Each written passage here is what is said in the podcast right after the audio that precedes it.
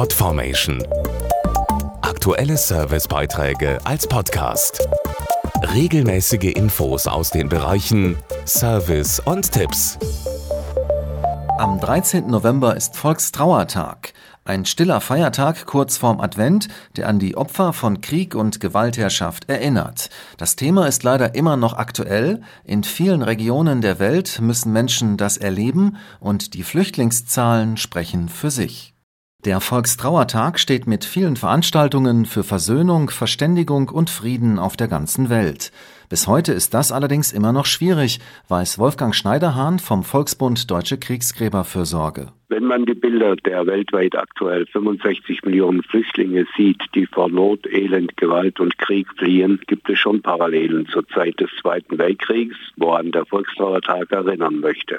Besonders die jüngeren Generationen sollen sich durch den Gedenktag aktiv mit dem Thema auseinandersetzen. Wichtig für uns ist, damit einerseits möglichst früh anzufangen, also schon Kindern und Jugendlichen zu erklären, dass Frieden und Freiheit nicht selbstverständlich sind. Andererseits wollen wir die nächste Generation behutsam an diese schweren Themen heranführen, die ja Vergangenheit und Gegenwart betreffen. Dazu bringt der Volksbund zum Beispiel regelmäßig Jugendliche aus dem In- und Ausland zusammen. Die jungen Leute sollen sich einfach mal ein paar Tage lang austauschen und auch gemeinsam ihre Freizeit verbringen, sich persönlich kennenlernen, damit sich Vorurteile erst gar nicht bilden können. Damit fängt Frieden an. Mehr Infos auf volkstrauertag.de.